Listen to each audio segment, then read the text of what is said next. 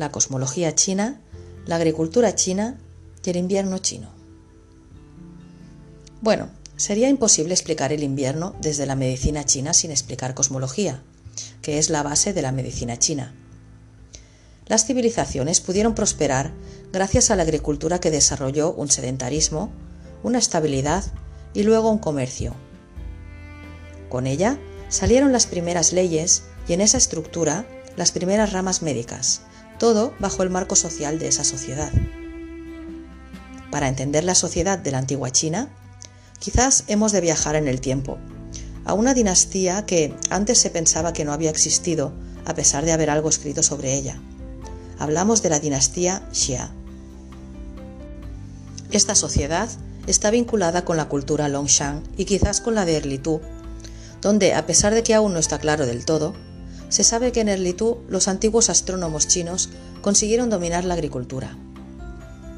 Esto tiene una leyenda en China que se llama el Gran Yu, el cual dominó las aguas.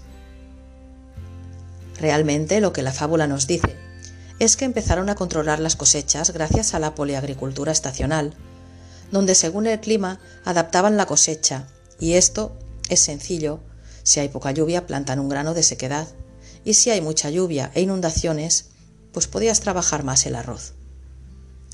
Es parecido a lo que les pasó en el antiguo Egipto con el teorema de Pitágoras y los cultivos tras desbordarse el río Nilo. Todo esto fue posible en China, gracias a que los astrónomos chinos pudieron prever muchos cambios y saber entender los cambios estacionales. Por eso el calendario chino es lunisolar, pues se marcan 24 periodos y 4 estaciones. Una vez se sabía cuándo iba a cambiar la estación y los alientos climáticos qué cambios traían, entonces se pudieron prever muchas cosas y avanzar.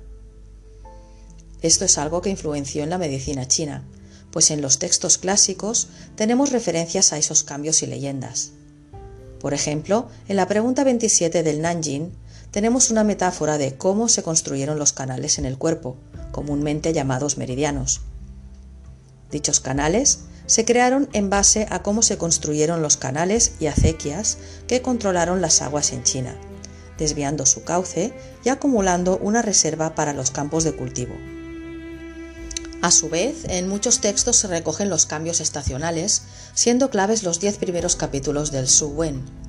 Por ejemplo, el Su Wen 2 dice: El periodo del invierno es el tiempo en el que todo está guardado e interiorizado el agua se transforma en hielo y la tierra se agrieta, de modo que el yang permanece hibernado y no es molestado.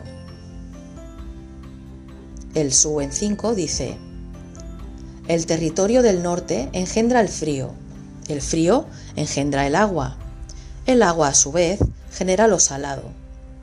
Lo salado crea los riñones y los riñones gobiernan la médula y los huesos, siendo la médula quien engendra al hígado. Como podemos ver, siempre tenemos esa relación de invierno, norte, frío y las comparaciones anatómicas, ya que la visión cosmológica china influenció en su visión del cuerpo humano.